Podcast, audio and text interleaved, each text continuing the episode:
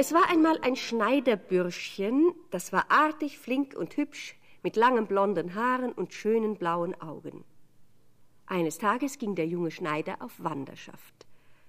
Am Abend des ersten Reisetages gelangte er in einen großen Wald. Er lief und lief, aber weil er den Weg nicht wusste, verirrte er sich. Als die dunkle Nacht hereingebrochen war, blieb dem jungen Schneiderburschen nichts anderes übrig, als sich in der schauerlichen Finsternis ein Lager zu suchen. Auf dem weichen Moos hätte er sicher ein gutes Bett gefunden, doch die Furcht vor wilden Tieren ließ ihm keine Ruhe, und so entschloss er sich, auf einem Baum zu übernachten.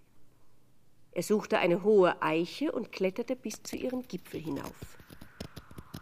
Der Schneider dankte Gott, dass er sein Bügeleisen bei sich trug, denn er selber war so leicht an Gestalt, dass ihn der Wind davongeweht hätte.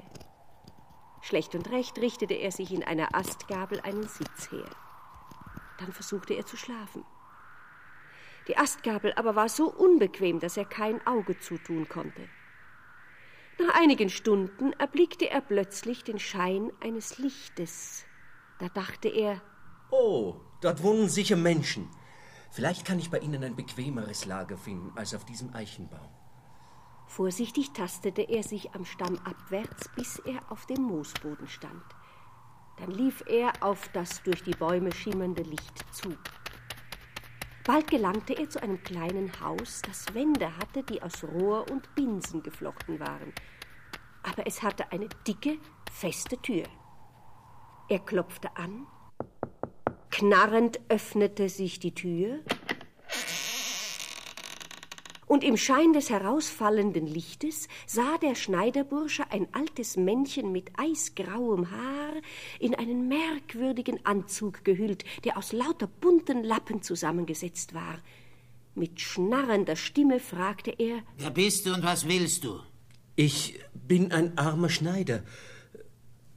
Die Nacht hat mich im Wald überrascht. Ich bitte euch recht herzlich, mich bis zum Morgen in eurer Hütte aufzunehmen. Geh deiner Wege mit Landstreichern, will ich nichts zu schaffen haben. Such dir anderwärts ein Unterkommen. Damit wollte das Männchen wieder in sein Haus hineinschlüpfen und die Tür zuschlagen. Aber der Schneider hielt einen bunten Rockzipfel fest und bat so inständig, dass der Alte, der gar nicht so böse war, wie er sich stellte, ihn in die Hütte eintreten ließ. Er gab ihm zu essen und deutete dann in einen Winkel, wo der Schneider ein weiches, angenehmes Nachtlager fand.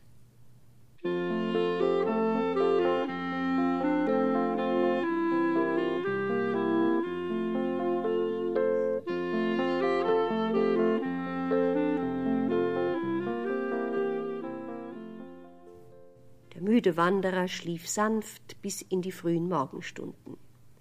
Vielleicht hätte er noch länger geträumt, wäre er nicht von großem Lärm aufgeschreckt worden. Durch die dünnen Wände des kleinen Häuschens drang fürchterliches Schreien und Brüllen. Mutig sprang der kleine Schneider von seinem Lager, schlüpfte eilig in seine Kleider und lief hinaus auf die Wiese. Da erblickte er am Waldrander einen mächtigen schwarzen Stier mit blutunterlaufenen bösen Augen und einen edlen, wunderschönen Hirsch mit prächtigem Geweih. Heftig kämpften die beiden miteinander.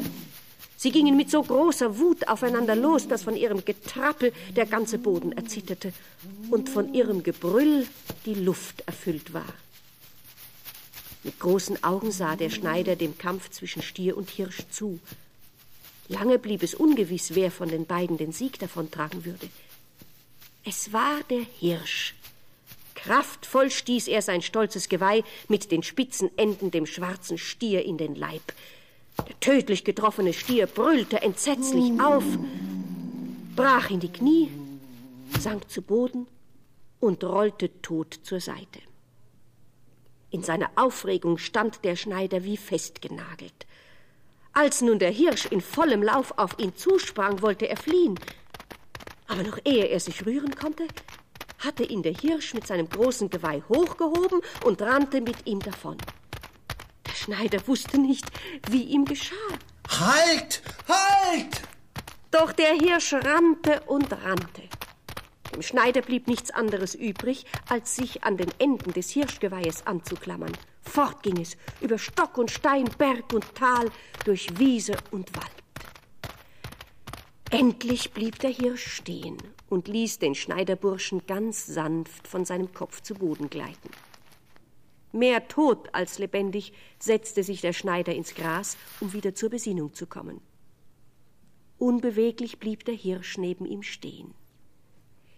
Erst als er sah, dass der Schneiderbursche zu Atem gekommen war, lief der Hirsch mit gesenktem Kopf und weit vorgestrecktem Geweih auf eine Felsentür zu.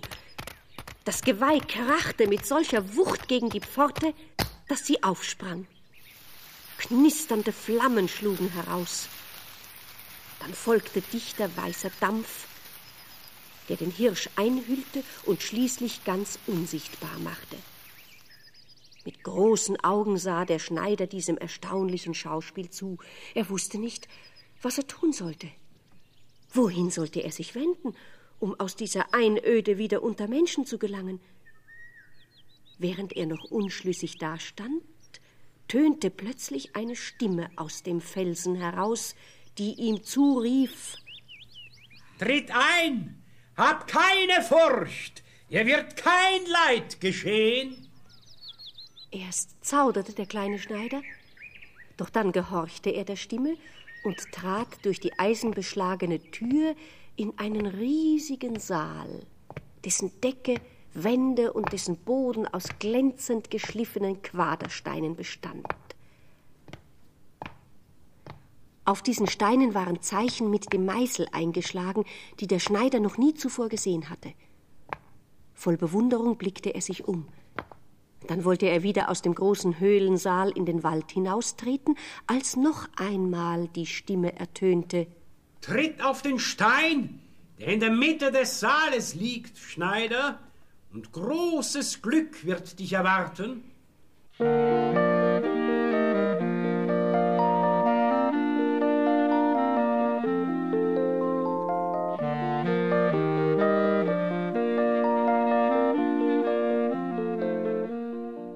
Inzwischen war des Schneiders Mut so weit gewachsen, dass er dem Befehl ohne zu zögern folgte. Er stellte sich auf den Stein, der alsbald wie ein Fahrstuhl unter ihm nachgab und mit leisem Zischen in die Tiefe sank. Als der Stein zum Stillstand kam, blickte sich der Schneider um. Er befand sich in einem Saal, der genauso groß war wie jener dort oben. Hier unten gab es nur noch mehr zu bewundern als oben. In die Wände des Saales waren Nischen gehauen worden, und in jeder dieser Vertiefungen stand ein Gefäß aus durchsichtigem Glas, das mit einem bläulichen Rauch gefüllt war. Inmitten des Saales standen zwei große gläserne Kästen einander gegenüber. Neugierig trat der Schneider näher. In dem einen Glaskasten erblickte er ein wunderschönes Schloss, das von Stallungen und Scheunen umgeben war. Eine dicke Mauer war rings umgezogen und eine alte Zugbrücke führte über einen breiten Graben. Alles dies war so klein, dass es in den Glaskasten hineinpasste, aber sehr zierlich und sorgsam gearbeitet. Es sah aus, als sei es von einer kunstreichen Hand geschnitzt worden. Staunend stand der Schneider davor. Plötzlich erschallte die unsichtbare Stimme. Dreh dich um, Schneider. Schau in den anderen Glaskasten. Der Schneider wandte sich um und trat an den zweiten Glaskasten. Ihm stockte der Atem, als er darin ein wunderschönes Mädchen erblickte. Es lag auf seidenen Kissen. Das lange blonde Haar umhüllte es wie ein kostbarer Mantel. Die Augen des schönen Mädchens waren geschlossen, doch die rosige Gesichtsfarbe ließ keinen Zweifel daran, dass es lebte. Im Schlaf leise atmend lag es da. Das Herz des jungen Schneiders klopfte vor Entzücken, als die Schöne plötzlich die Augen aufschlug und bei seinem Anblick freudig erschrak. Dem Himmel sei Dank, meine Befreiung ist nahe. Geschwind, geschwind, hilf mir aus meinem Kerker. Schiebe den Riegel an diesem gläsernen Sarg zurück, dann bin ich erlöst. Der Schneider fand den Riegel und machte ihn auf. Dann hob er den Glasdeckel in die Höhe. Das schöne Mädchen stieg heraus und eilte in eine Ecke des steinernen Saales, um sich in einen weiten Mantel zu hüllen. Dann setzte sie sich auf einen Stein und winkte den jungen, hübschen Schneider zu sich heran. Sie bedankte sich mit einem Kuss und sprach Du lang herbeigesehnter Befreier, der gütige Himmel hat dich zu mir geführt, um meinem Leid ein Ende zu machen. Am heutigen Tag soll zur Belohnung dafür dein Glück beginnen. Du bist der mir vom Himmel bestimmte Gemahl und sollst von mir geliebt und mit allen irdischen Gütern überhäuft werden, bis an dein Lebensende. Ich bin die Tochter eines reichen Grafen. Meine Eltern starben, als ich noch ein Kind war. In ihrem letzten Willen legten sie die Sorge um mich meinem älteren Bruder innig ans Herz. Er zog mich auf. Wir liebten uns zärtlich und verstanden einander so gut, dass wir beide beschlossen, niemals zu heiraten, sondern bis ans Ende unserer Tage beisammen zu bleiben.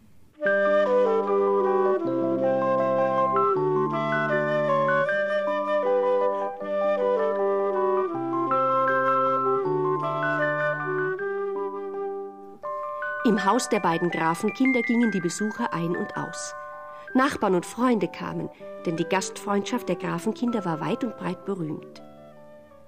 Eines Abends ritt ein Fremder auf einem Rappen in den Schlosshof ein und wies das Gesinde an, den Herrn oder die Herrin zu holen. Freundlich empfingen Bruder und Schwester den fremden Reiter. Ich grüße euch. Der nächste Ort ist weit. Vor Einbruch der Nacht kann ich ihn nicht mehr erreichen. Darf ich euch um die Gewährung eines Nachtlagers bitten?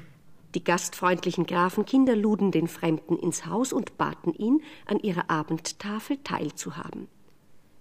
Der Fremde war ein Mann von finsterem Aussehen, aber er wusste gut zu plaudern und unterhielt die Geschwister beim Essen mit Erzählungen aus der weiten Welt. Er gefiel meinem Bruder so gut, dass er ihn einlud, einige Tage bei uns zu bleiben. Erst spät am Abend erhoben wir uns vom Tisch. Mein Bruder wies dem Fremden eine Schlafkammer an. Währenddessen eilte ich in mein Zimmer. Ich war sehr müde und legte mich sofort zur Ruhe. Kaum war ich eingeschlafen, weckte mich der Klang einer zarten, lieblichen Musik. Ich konnte mir nicht erklären, woher diese Musik kam, mitten in der Nacht. Also rief ich nach meiner im Nebenraum schlafenden Kammerzofe, vielmehr ich wollte rufen, aber ich konnte es nicht. Eine schwere Last war auf meiner Brust und ich bekam nicht einen Ton heraus. In diesem Augenblick hatte die Grafentochter im Schein der Nachtlampe gesehen, dass der Fremde mitten durch die fest geschlossene Tür eintrat. Das war Hexerei. Er näherte sich dem Bett und sagte Mir stehen Zauberkräfte zu Gebote. Ich habe diese liebliche Musik ertönen lassen, damit du wach wirst. Durch alle geschlossenen Türen bin ich gekommen, um dir mein Herz und meine Hand anzubieten. Du sollst meine Frau werden. Der Schreck und der Widerwille der Grafentochter gegen alle diese Zauberei waren aber so groß, dass sie den Fremden nicht einmal einer Antwort würdigte. Sie drehte ihm den Rücken zu. Unbeweglich wartete der Fremdling auf ihre Antwort. Als die Grafentochter auch weiterhin schwieg, wurde er zornig. Warte nur, Grafentochter, ich werde mich rächen. Ich werde Mittel finden, deinen Hochmut zu bestrafen. Lautlos, wie ein Schatten, verschwand der Fremde wieder durch die geschlossene Tür. In Unruhe und Angst verbrachte die Grafentochter die Stunden bis zum Morgen ohne Schlaf. Erst als der Hahn zum ersten Mal gekräht hatte, schlummerte sie ein. Hoch stand die Sonne schon am Himmel, als sie erwachte. Sofort erhob sie sich und kleidete sich an. Ihr erster Weg galt ihrem Bruder, um ihm von dem seltsamen und erschreckenden Vorfall in der Nacht zu berichten. Doch sie konnte ihn nicht finden. Auf ihre Frage antwortete ein Diener Bei Tagesanbruch ist der junge Herr Graf mit dem fremden Besucher zur Jagd ausgeritten. Die Grafentochter hatte nichts Gutes geahnt. Sie ließ ihren Schimmel satteln und ritt, begleitet von einem Diener, in vollem Galopp hinterher. Doch ihr Diener stürzte, als sein Pferd auf einen Stein trat und stolperte. Er konnte ihr nicht mehr folgen. Allein galoppierte die Grafentochter weiter. Nach einer Weile sah ich den Fremden zwischen den Bäumen hervortreten. Er zog an einer Leine einen wunderschönen Hirsch hinter sich her, der sich verzweifelt wehrte. Wo hast du meinen Bruder gelassen? schrie ich ihn an. Und wie bist du zu diesem Hirsch gekommen? Und warum weint der Hirsch? Ich sehe Tränen aus seinen Augen fließen. Statt einer Antwort lachte der Fremde hämisch auf. Darüber wurde die Grafentochter so böse, dass sie eine Pistole aus ihrer Satteltasche zog und auf den Fremden abdrückte. Doch siehe da, die Kugel prallte von seiner Brust ab und traf ihren treuen Schimmel. Wütend murmelte der Fremde einige fast unverständliche Worte vor sich hin. Buckel die Wackel und buckel die Backe, siebenmal schwarzes Rhinoceros. Und ein Wind pfiff plötzlich durch den Wald. Hui! Da verlor die Grafentochter die Besinnung und fiel wie tot zu Boden. Und als ich wieder zu mir kam, befand ich mich im gläsernen Sarg in diesem steinernen Saal. Dann erschien der Fremde noch einmal und sagte Ich habe deinen Bruder in einen Hirsch verwandelt. Ich habe dein Schloss mit allen Ställen und Scheunen verkleinert und in den anderen Glaskasten da drüben hineingezaubert. Und all deine Leute habe ich in Rauch verwandelt und in Glasflaschen eingeschlossen. Willst du dich nun endlich meinem Wunsch verfügen? Sag ja, dann ist es mir ein leichtes, deinen Bruder, dein Schloss und all deine Leute zurückzuverwandeln. Wenn ich ihre Glasgefäße öffne, kehren sie in ihre alte Gestalt zurück. Sag ja, Grafentochter. Doch die Grafentochter antwortete ihm genauso wenig wie das erste Mal. Da verschwand der Zauberer mit einem wütenden Zischen. Allein blieb das Mädchen in ihrem gläsernen Sarg zurück. Müde und verzweifelt schloss sie die Augen und schlummerte ein. Viele Bilder zogen im Traum an ihr vorüber. Ein junger Mann werde kommen, so träumte sie, um sie zu befreien. Und als ich die Augen öffnete, standest du vor mir und hast mich aus meinem gläsernen Kerker befreit. Nun höre, was in meinem Traum weiter geschah. Zuerst müssen wir den Glaskasten, in dem sich unser Schloss befindet, auf den breiten Stein in der Mitte des Saales schieben. Und als der Stein mit dem Glaskasten beladen war und auch der Schneider mit der Grafentochter auf ihm stand, hob er sich wie ein Fahrstuhl in die Höhe und stieg durch die Öffnung in der Decke zum oberen Felsensaal hinauf. Als der Stein sanft zum Stillstand gekommen war und das Loch im Fußboden verschloss, hoben der Jüngling und das Mädchen den schweren Glaskasten auf und trugen ihn zur Höhle hinaus in den Wald.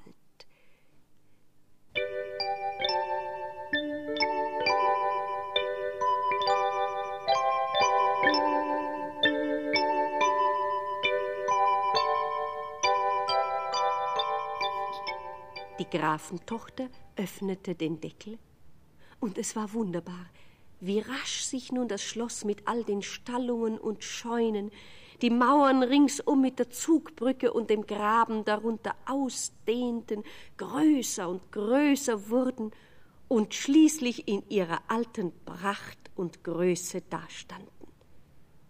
Doch Schloss und Stallungen und Scheunen und Mauerzinne, alles war menschenleer. Nun komm, wir müssen rasch in die Höhle zurück. Und noch einmal fuhren sie auf dem schwebenden Stein zum unteren Saal hinab. Eilig trugen sie alle mit Rauch gefüllten Flaschen zusammen. Dann brachte sie der Stein abermals zum oberen Felsensaal hinauf. Hier öffnete das Mädchen eine Flasche nach der anderen. Und siehe da, der blaue Rauch entwich mit leisem Zischen vergrößerte sich langsam zu blauen Wölkchen, die wuchsen und wuchsen, bis sie menschliche Gestalt und Größe angenommen hatten. Es waren die treuen Diener und Dienerinnen des jungen Grafen und seiner Schwester. Plötzlich rief die Grafentochter aus Mein Bruder, mein liebster Bruder. Nun war die Freude des schönen Mädchens vollkommen geworden.